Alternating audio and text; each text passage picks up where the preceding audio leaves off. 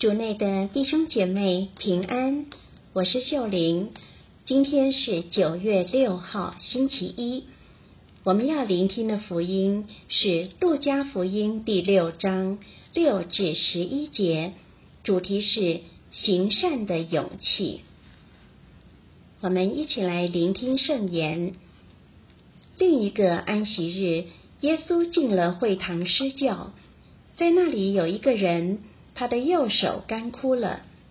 经师和法利赛人窥察他是否在安息日治病，好寻隙控告他。他看透了他们的心思，就对那枯了手的人说：“起来，站在中间。”他遂站了起来。耶稣对他们说：“我问你们，安息日是许行善呢，还是许作恶呢？”是救命呢，还是丧命呢？他环视众人一周，就对那人说：“伸出你的手来。”那人照样一做，他的手便复了原。他们竟狂怒填胸，彼此商议要怎样来对付耶稣。是经小帮手。在今天的福音中，我们看到耶稣面对两难：一方面，他看到枯了手的人的痛苦，而自己也有能力医治他；另一方面，他清楚看透经师和法利赛人的陷阱。假设他在安息日医治，他们便要控告他。你能想象耶稣当下心中的考量吗？你是否也曾遇到类似的状况？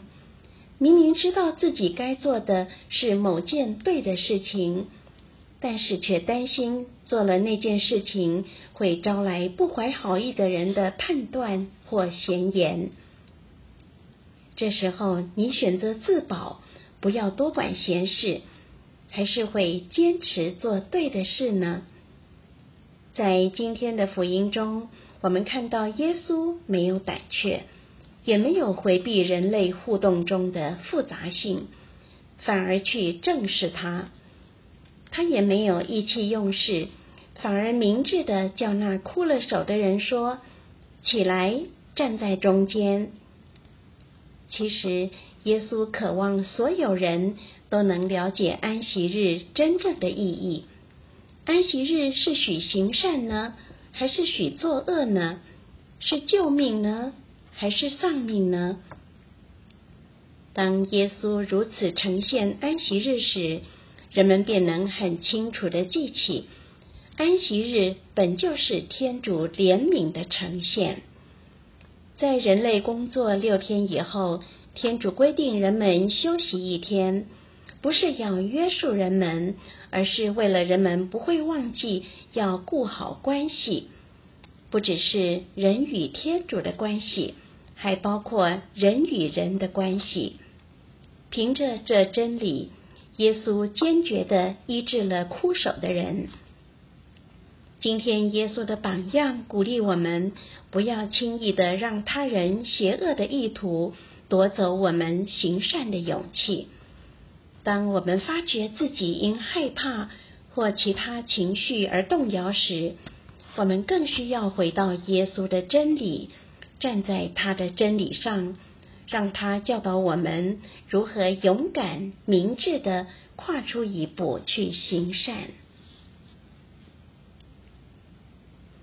品尝圣言，反复默想耶稣的话：安息日是许行善呢？还是许作恶呢？让我们活出圣言，在今天的各种选择中，让耶稣的话激励你，时时选择勇敢的行善。我们一起全心祈祷，感谢耶稣让我看见，当我站在你的真理上时。就会有勇气选择行善。希望我们今天都活在圣言的光照下。明天见。